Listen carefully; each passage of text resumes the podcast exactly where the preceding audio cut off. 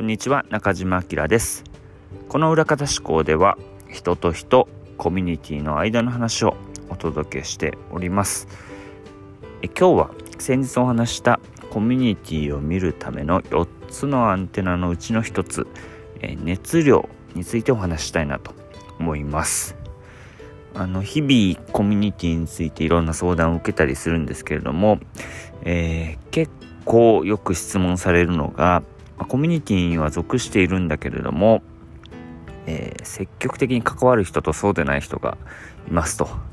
積極的に関わらない人はどうしていけばいいでしょうか？みたいな質問をよく受けます。まあ、あの僕自身この何ていうかコミュニティの中のグラデーションというか、えー、主体的に関わる人と何ていうか、えー、受け身な人あるいはコミュニティに距離を置いてる人、まあ、こういうグラデーションがあるっていうのは、まあ、ある意味健全じゃないかなと思ったりもするんですけれども、まあ、コミュニティを良くしたいという人にとっては、まあ、これを何とかしたいっていう思いがあの強いかなと思います。でまあ、僕はそのまずその熱量の違いコミュニティの中の熱量の違いを察することが大事じゃないかなと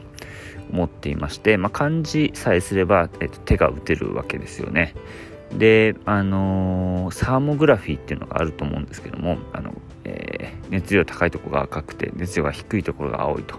まずはサーモグラフィーで見るように、コミュニティの熱量の違いっていうのを感じることが大事じゃないかなと思います。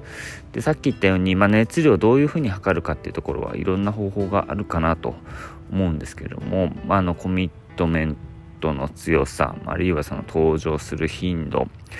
えーまあ、あのリアルの場であれば、えー、表情であったりとかそういうところも、まあ、熱量を測る一つの材料かなと思うんですけれども、まあ、まずはこの、えー、どこが盛り上がっててどれが盛り下がどこが盛り下がってるのかと